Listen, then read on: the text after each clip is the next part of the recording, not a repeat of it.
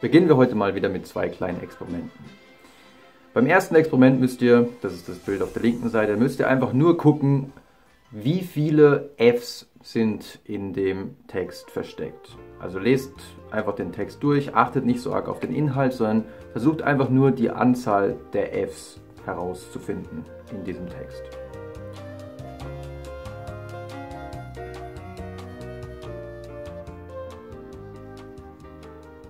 Seid ihr fertig? Okay, perfekt. Dann, wie viel habt ihr gefunden? Habt ihr vielleicht vier gefunden? Vielleicht habt ihr nur drei gefunden? Ich persönlich habe vier gefunden damals, als ich es das erste Mal gemacht habe. Andere finden vielleicht sogar fünf und ein paar finden vielleicht sogar sechs. Denn die richtige Antwort ist tatsächlich sechs Fs gibt es in diesem Text. Und warum uns diese wirklich einfache Aufgabe so schwer fällt, ähm, darauf kommen wir gleich zu sprechen. Schauen wir uns erstmal das zweite Experiment an.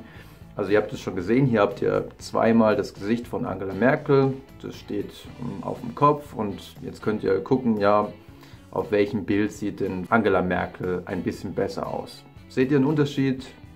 Vielleicht seht ihr eine Kleinigkeit, die da verändert ist. Drehen wir das Bild doch einfach mal um. Und jetzt werdet ihr sagen, hä, krass, das ist ja ein himmelweiter Unterschied zwischen den beiden Bildern. Und warum habe ich das nicht vorher schon gesehen? Und es ist so ähnlich wie bei dem Experiment, wo ihr die Fs heraussuchen musstet.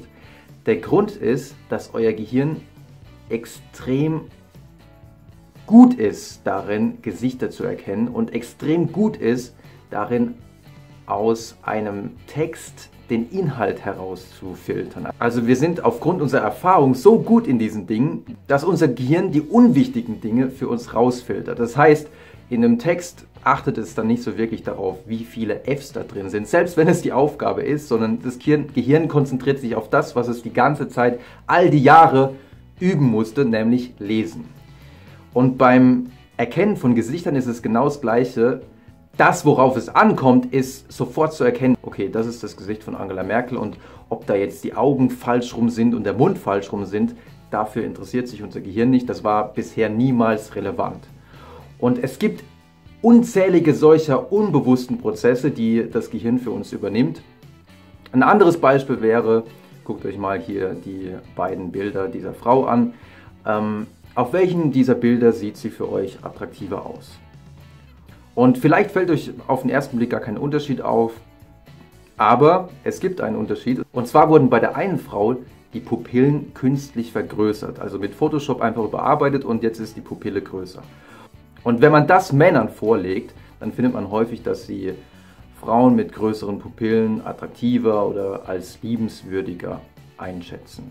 Und sie wissen nicht, warum das so ist. Also die Versuchspersonen in der Studie konnten nicht benennen, warum sie jetzt genau diese Frau mit den größeren Pupillen ähm, schöner fanden.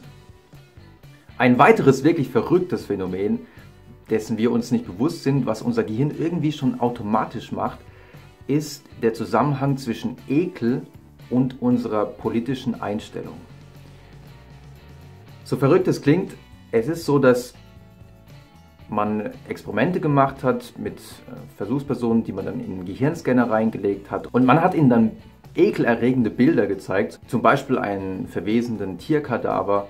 Und man hat geguckt, wie reagiert, an welchen Stellen reagiert das Gehirn auf diese ekelerregenden Bilder.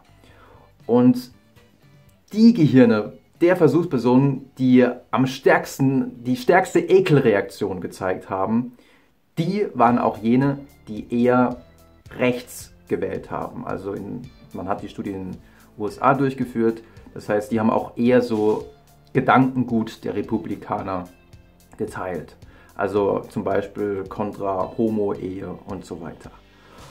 Und in einem anderen Experiment ist man dann noch ein Stück weiter gegangen. Man hat dann überlegt, ja, wenn es diesen Zusammenhang gibt zwischen Ekel und politischer Einstellung, was passiert dann eigentlich, wenn man absichtlich ein Ekelgefühl erzeugt? Kann man dadurch tatsächlich dann auch die politische Einstellung beeinflussen? Oder überhaupt die Einstellung zum Beispiel gegenüber Schwulen und Lesben? Und um das zu untersuchen, hat man Versuchspersonen ins Labor eingeladen in einer Gruppe hat man den Raum mit Buttersäure präpariert. Buttersäure riecht im Grunde so wie Erbrochenes, also wirklich etwas, was auch so Ekelgefühle hervorrufen kann. Und dann hat man sie zum Beispiel gefragt, ähm, wenn jemand von deinen Freunden oder jemand aus deiner Familie ähm, homosexuell wäre, würdest du dich dann dafür einsetzen, ähm, dass es eine gleichgeschlechtliche Ehe geben darf? Und ähm, wenn in dem Raum dieser, ja, dieser Geruch von Erbrochenem war, haben dann viele eher dazu tendiert, ähm, nee, würde ich, dafür würde ich mich nicht einsetzen. Und von diesen unbewussten Prozessen gibt es halt wirklich unglaublich viele. Und ähm, es wäre schön, wenn es ein Buch gäbe, in dem man all das nachlesen könnte. Und äh, deswegen habe ich euch, ja, ich habe das ganze letzte Jahr quasi mit nichts anderem verbracht, als dieses Buch zu schreiben.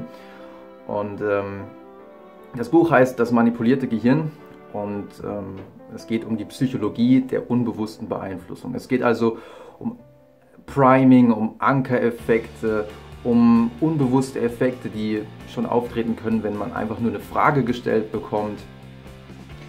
Es geht um den Mere Exposure Effekt und es geht noch um ganz, ganz viele psychologische Effekte. Und natürlich sind teilweise diese ähm, Phänomene schon bekannt, aber in dem Buch wird halt vorgestellt, was der aktuelle Forschungsstand ist, zum Beispiel zum Thema Priming. Und äh, man muss sagen, da passiert wahnsinnig viel. Thema Replikationskrise, also einige Studien konnten nicht repliziert werden, darauf gehe ich dann auch ein. Und es ist ganz gut zu sehen, welche Phänomene anscheinend wirklich auftreten, was, welche unbewussten Effekte tatsächlich ähm, nachgewiesen sind und welche eher fragwürdig sind. Und ihr kennt mich, ich lese dann wirklich alle Studien, die es zu einem Thema gibt, bevor ich euch irgendeinen Schwachsinn erzähle. Das soll es für heute gewesen sein. Es wird demnächst noch die eine oder andere Episode geben, wo wir auch nochmal drauf eingehen, was für unbewusste Prozesse es gibt.